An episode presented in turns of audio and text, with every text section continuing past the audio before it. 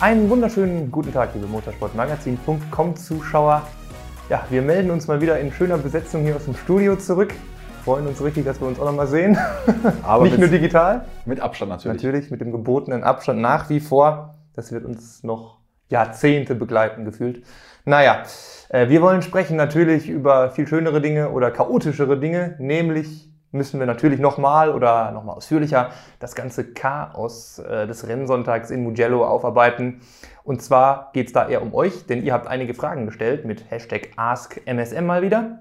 Deshalb gibt es heute nicht das wochenendliche, ja, drei, vier Fragen AskMSM, sondern die Mugello Spezial Edition mit Fragen nochmal zum Rennen, zu einzelnen Szenen. Gab ja doch so zwei, drei Vorfälle im Rennen, die man nochmal beleuchten Und kann. passend zum tausendsten Rennen der Scuderia haben wir uns die tausend besten Fragen rausgesucht.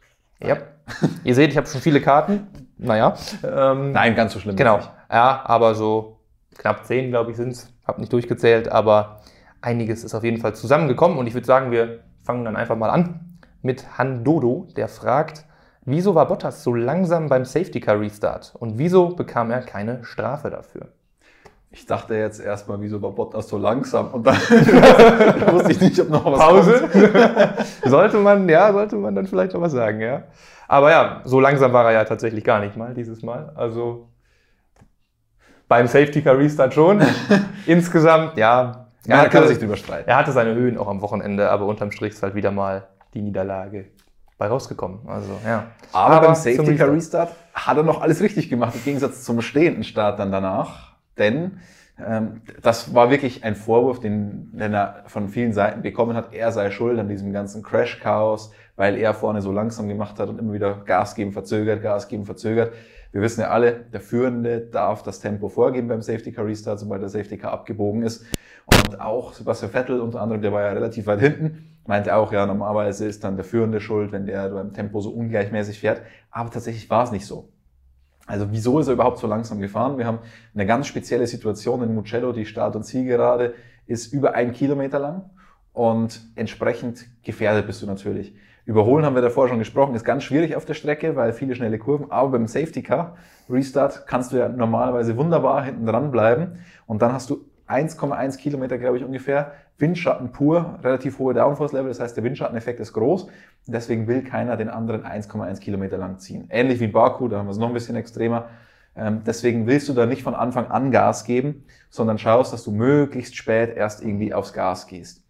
So, jetzt könnte man sagen, das ähm, kann man auch anders verhindern, indem man die Regeln anders hat, so wie wir es früher hatten. Wir haben, wir haben uns jetzt auch im Büro schon ein bisschen drüber unterhalten, über Monaco. Ja, ist uns nicht eingefallen. Schumacher, Alonso auf jeden Fall. ja, ja. Damals war das Überholen noch ab der Safety Car 1 Linie überholt. Also das heißt, da war es ein ganz spezieller Fall, weil da war es eigentlich Rennende, da ist das Safety Car ja eigentlich nur abgebogen, um das Siegerbild nicht zu verschandeln. Genau. Und Schumi hat das dann noch hergenommen und hat zwischen Safety Car 1 Linie und Ziellinie dann den Alonso noch überholt, wurde dann unrechtmäßig unserer Meinung nach bestraft. Gerne andere Meinung draußen, schreibt es in die Kommentare. Wer erinnert sich überhaupt noch dran? Aber da, damals war das Reglement ja so, dass du ab der Safety Car 1 Linie überholen durftest, wenn der Safety Car abgebogen ist. Das hat man vor ein paar Jahren mal geändert.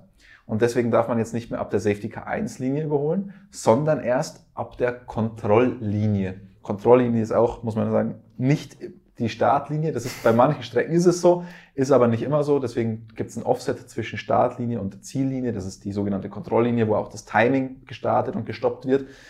Ab dieser Linie darf man erst überholen. Ähm, und das heißt, je nachdem, wie weit vorne oder wie weit hinten die ist, kann ich dann anders taktieren.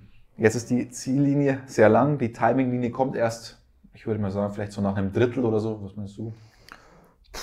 Ja, die, die, die Kontrolllinie jetzt. Genau, die ja. Kontrolllinie. Ja, könnte man sagen, ja. In etwa. Das heißt, du sparst dir schon mal ein Drittel dieser ganzen Start-Ziellinie beim Windschatten geben. Ja. Und deswegen hat der Bottas natürlich bis zuletzt gewartet.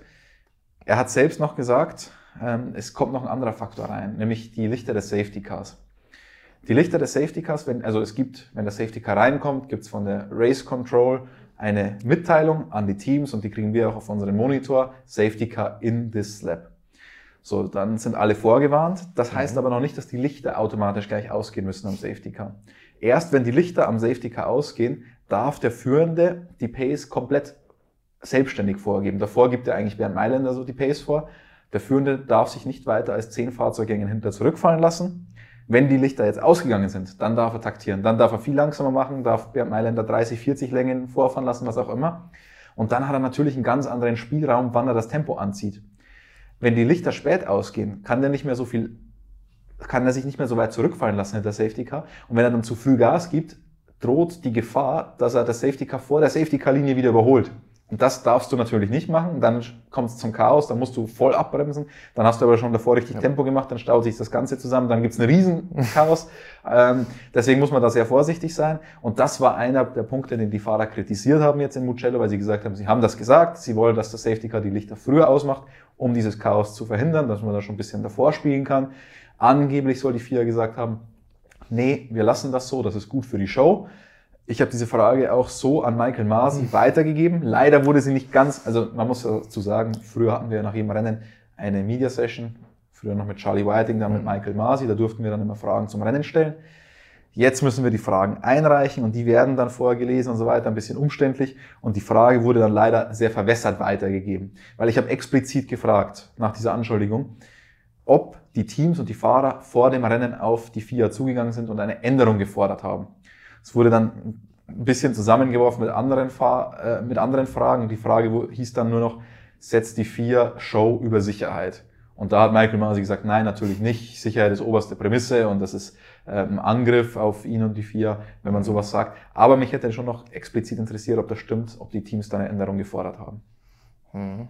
Gut, damit hätten wir auf jeden Fall mal geklärt, warum Bottas so langsam war. Warum keine Strafe? Ja, weil es einfach erlaubt ist oder war im Reglement, wurde ja auch von Michael Masi deutlich klargestellt, dass da alles mit rechten Dingen zugegangen ist.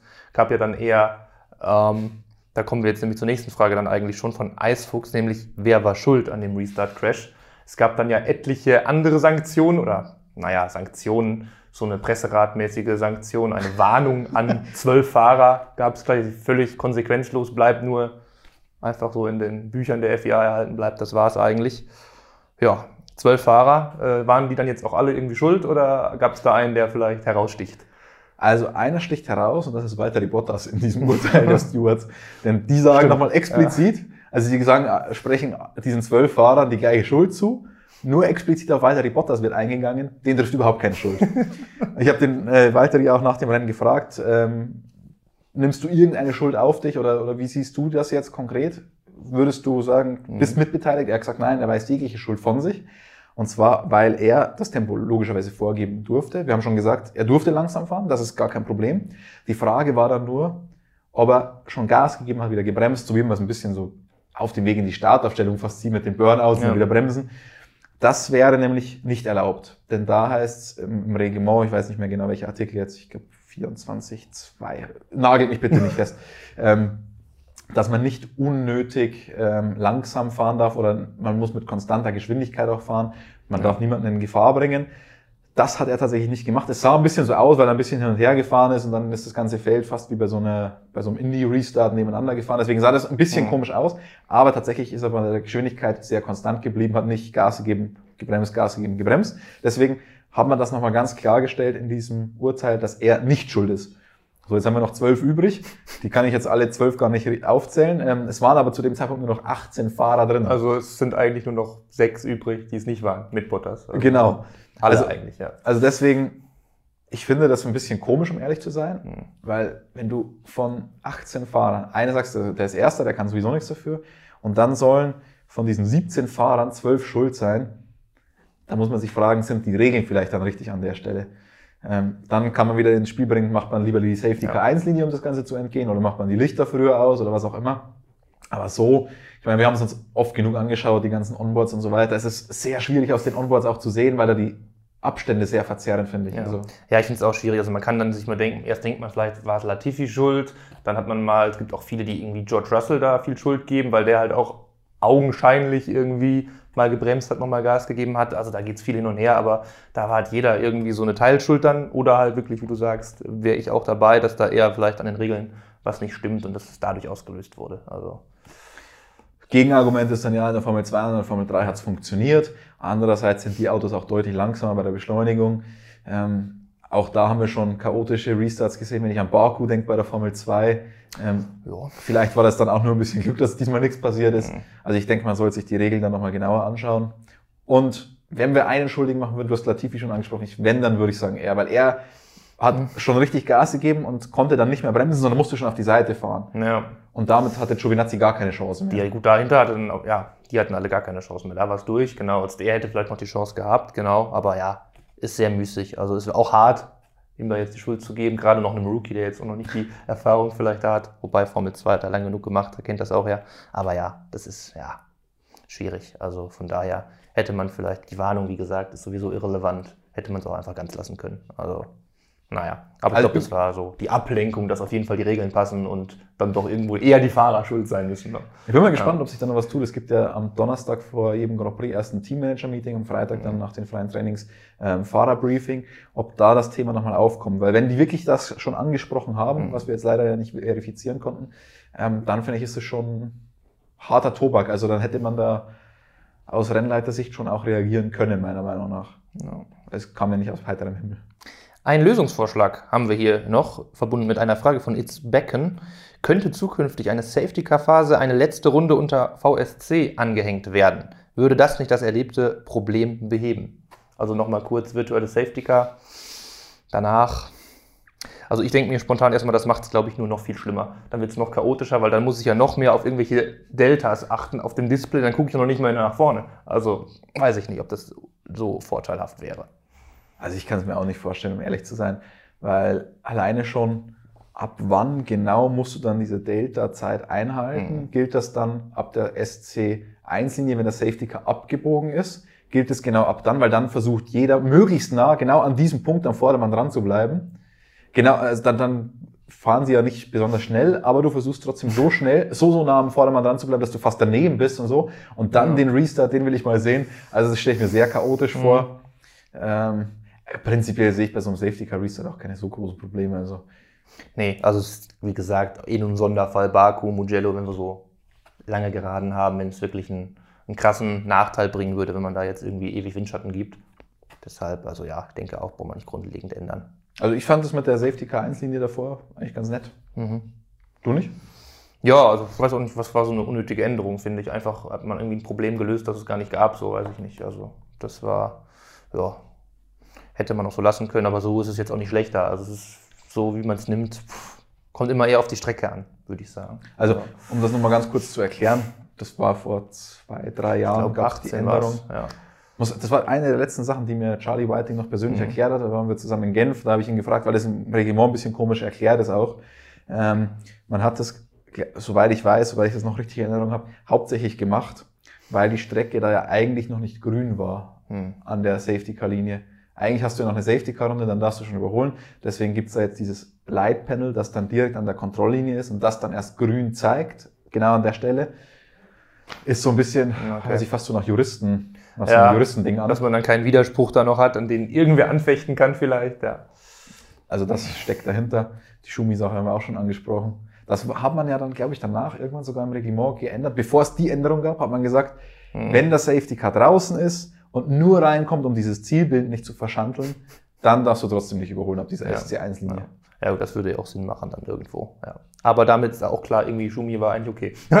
Ganz wichtig nochmal zu betonen. ja, wir haben aber noch äh, eine Art Vorschlag fast hier, wie man es lösen könnte, nämlich einfach nach jedem Safety Car auch wieder den stehenden Start zu machen, wie wir es ja jetzt schon, ich weiß gar nicht, ob Nico hier einfach, der hier fragt, nicht genug stehende Starts gesehen hat im Mugello, aber ich habe schon genug gesehen. Aber ja, einfach noch mehr, also dann auch stehen, starten wieder. Gut, würde sicherlich das Problem, was wir jetzt hatten, überall lösen, klar. Das ist nur die Frage, braucht man das oder braucht man das nicht? Ich finde es irgendwie witzig, dass diese Diskussion gibt, ähm, weil eigentlich ist ein stehender Start an sich ein bisschen, ich will nicht sagen gefährlicher, aber schon ereignisreicher als ein Safety Car Restart. In dem Fall was genau umgekehrt ja. eigentlich. Also war ein bisschen komisch. Es gab viel Kritik jetzt an dem stehenden Start. Mhm. weil sie sagen, ja, das ist nur künstlich und so weiter.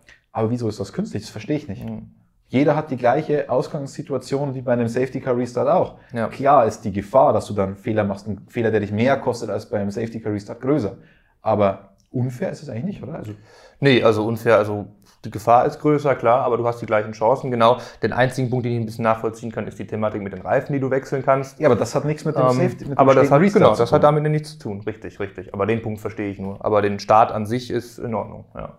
Und Also- das ist ein wichtiger Punkt, der da gerne miteinander vermischt wird. Der Safety Car Restart oder der stehende Restart nach Rennabbruch Mhm. und der Rennabbruch selbst. Das sind ja zwei Sachen, die nicht miteinander zusammenhängen. Ein Rennabbruch ist völlig unabhängig davon, da kommen wir, glaube ich, Ja. später auch noch ganz kurz drauf.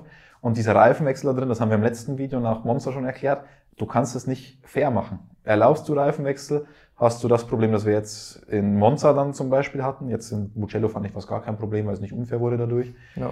erlaubst du keinen Reifenwechsel, ähm, sind die Abstände komplett bei Null und du musst dann ein Rennen neu starten, wenn du noch keinen Reifenwechsel gemacht hast. Du musst den Reifenwechsel machen, fährst zurück und so weiter. Also es, es, es geht nicht fair. Deswegen, ja, ja, gut. einen Tod musst du sterben. So ist es oft. Ja, einen Tod gestorben ist auch Lance Stroll oder besser gesagt sein Auto. Deshalb wechseln wir mal leicht das Thema. Führte zwar auch wieder zu einer roten Flagge, aber ja, wie genau kam es denn zum Stroll-Unfall, möchte Ben wissen. Ganz aktuelle Informationen gerade eben noch angefragt. Ähm, es war ein Reifenschaden, ist jetzt bestätigt. Warum dieser Reifenschaden? Das wird noch untersucht. Der Reifen ist jetzt nach Mailand gegangen ins Pirelli-Labor. Ist ja nicht Ähm, so weit gewesen diesmal. Man vermutet, dass einfach äh, Trümmerteile auf der Strecke Mhm. lagen. Gab ja auch ein paar. Ja? Oh, okay. Wüsste ich nicht. Ja, woher denn? Mhm, Okay.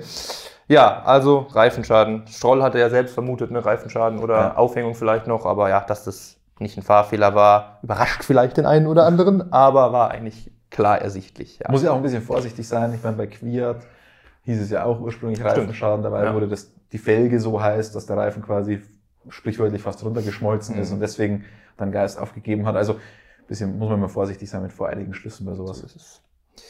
Bleiben wir noch ein bisschen bei Lance. Äh, Christian Mörsdorf will noch wissen, ähm, wieso gab es denn dann da überhaupt die rote Flagge, die ich gerade auch schon angesprochen habe? Eigentlich ganz einfach. Natürlich könnte man, also die, prinzipiell gab es die rote Flagge, weil die Streckenbegrenzung, also die Reifenstapel beschädigt waren. Prinzipiell wäre es eigentlich kein Problem, den Stapel zu reparieren, wenn man Safety Car hat.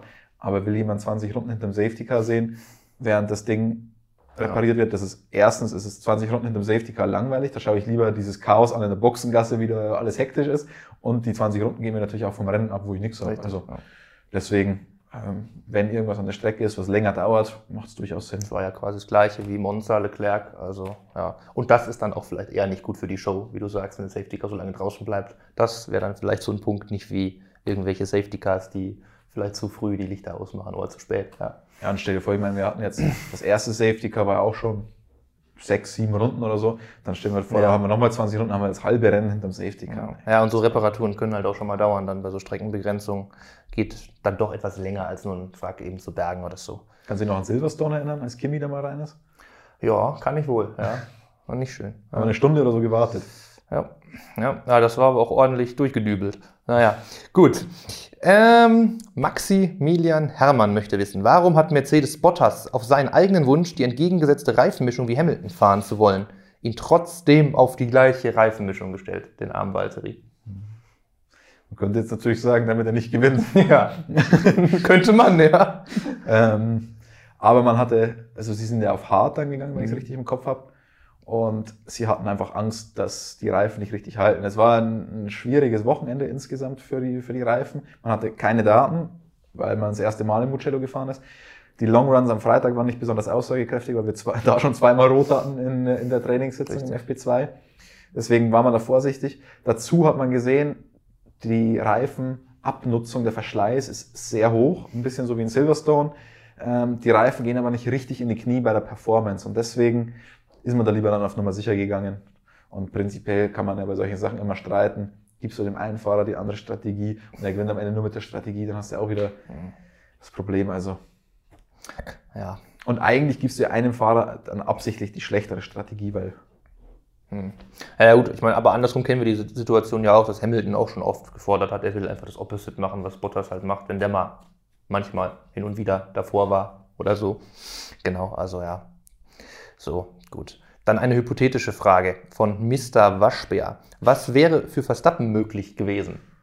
Ja, Verstappen war leicht angesäuert, kann man sagen, nach dem Rennen. Also, ähm, weil er wahrscheinlich auch eine Chance gewittert hat.